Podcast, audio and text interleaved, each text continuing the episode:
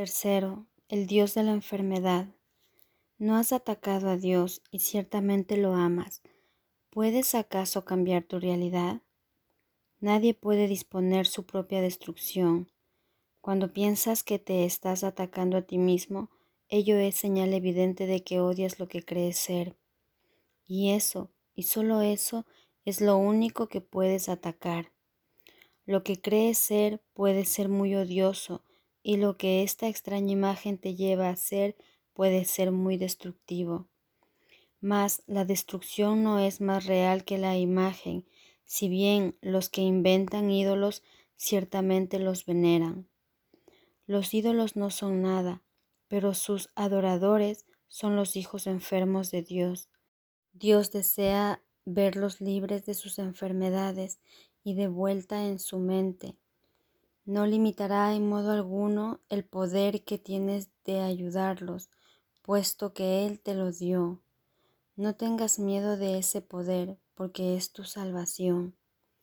¿Qué otro consolador puede haber para los hijos enfermos de Dios, excepto su poder a través de ti?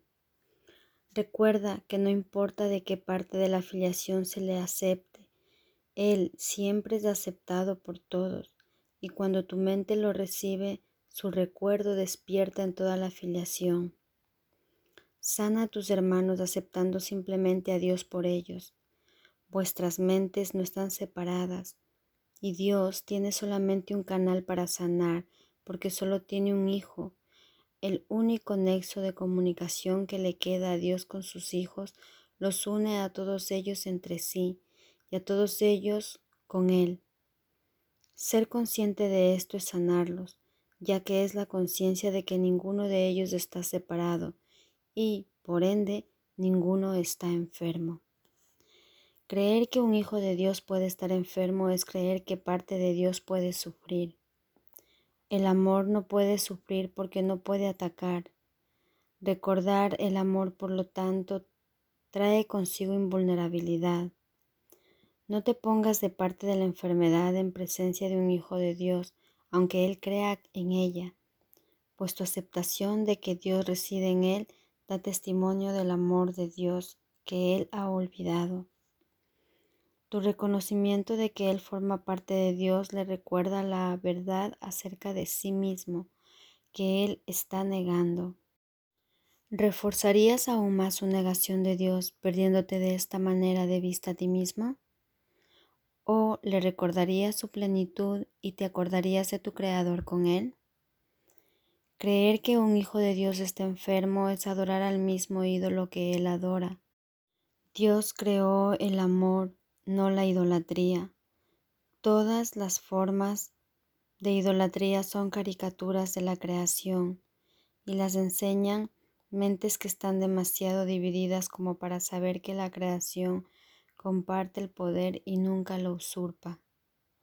La enfermedad es idolatría porque es la creencia de que se te puede desposeer de tu poder. Esto no obstante es imposible porque formas parte de Dios, que es todo poder. Un Dios enfermo no puede por menos que ser un ídolo, hecho imagen y semejanza de lo que su hacedor cree ser. Y esto es exactamente lo que el ego percibe en un hijo de Dios, un Dios enfermo, autocreado, autosuficiente, sumamente perverso y extremadamente vulnerable. ¿Es este el ídolo que quieres adorar? ¿Es esta la imagen para salvar la cual te mantienes alerta? ¿Tienes realmente miedo de perder esto? Examina con calma la conclusión lógica del sistema de pensamiento del ego y determina si lo que te ofrece es realmente lo que tú deseas pues eso es lo que te ofrece. Para obtenerlo estás dispuesto a atacar la divinidad de tus hermanos y así perder de vista la tuya, y estás dispuesto a mantenerla oculta para proteger un ídolo que crees que te salvará de los peligros que él representa, pero que no existen. En el reino no hay idólatras, sino un gran aprecio por todo lo que Dios creó, debido al sereno conocimiento de que cada ser forma parte de él. El Hijo de Dios no sabe de ídolos, pero sí sabe quién es su Padre. En este mundo la salud es el equivalente de lo que en el cielo es la valía. No es mi mérito lo que te aporto, sino mi amor, pues tú no te consideras valioso. Cuando no te consideras valioso enfermas, pero la valía que te adjudico puede curarte, porque la valía del Hijo de Dios es una y la misma. Cuando dije, mi paz os doy, eso es exactamente lo que quise decir. La paz te llega de parte de Dios a través de mí. Es para ti, aunque tú no la pidas. Cuando un hermano está enfermo es porque no está pidiendo paz y por lo tanto no sabe que ya dispone de ella. Aceptar la paz es negar lo ilusorio y la enfermedad es una ilusión. Todo hijo de Dios, no obstante, tiene el poder de negar lo ilusorio en cualquier parte del reino simplemente negándolo completamente en sí mismo. Yo puedo curarte porque te conozco, conozco tu valía por ti, y esta valía es lo que te hace íntegro. Una mente íntegra no es idólatra ni sabe de leyes conflictivas. Te curaré simplemente porque solo tengo un mensaje y ese mensaje es verdad. Tu fe en Él te hará íntegro cuando tengas fe en mí. No recurro a engaños para difundir el mensaje de Dios y aprenderás de esto a medida que aprendas que siempre recibes en la misma medida en que aceptas. Podrías aceptar paz ahora mismo por todo el mundo y así liberarlos completamente de sus ilusiones, pues has oído su voz, pero no antepongas otros dioses a él o no podrás oír. Dios no tiene celos de los dioses que inventaste, pero tú sí, tú quisieras conservarlos y servirlos porque crees que ellos te hicieron a ti. Crees que ellos son tu Padre porque estás proyectando sobre ellos el pavoroso hecho de que los inventaste para reemplazar a Dios. Mas cuando parezcan hablarte, recuerda que nada puede reemplazar a Dios y que todos los sustitutos con los que lo has intentado suplantar no son nada.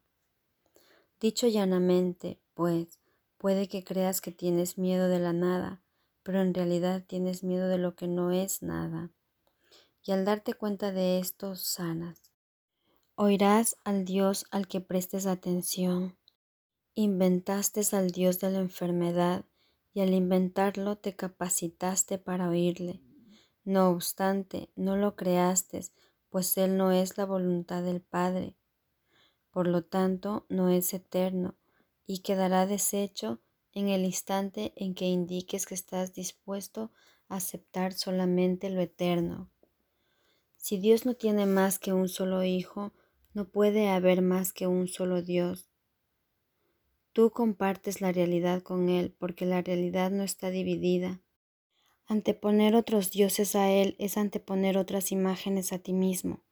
No te das cuenta de cuánto caso les haces a tus dioses y de cuán alerta te mantienes en su favor. No obstante, ellos existen únicamente porque tú los honras.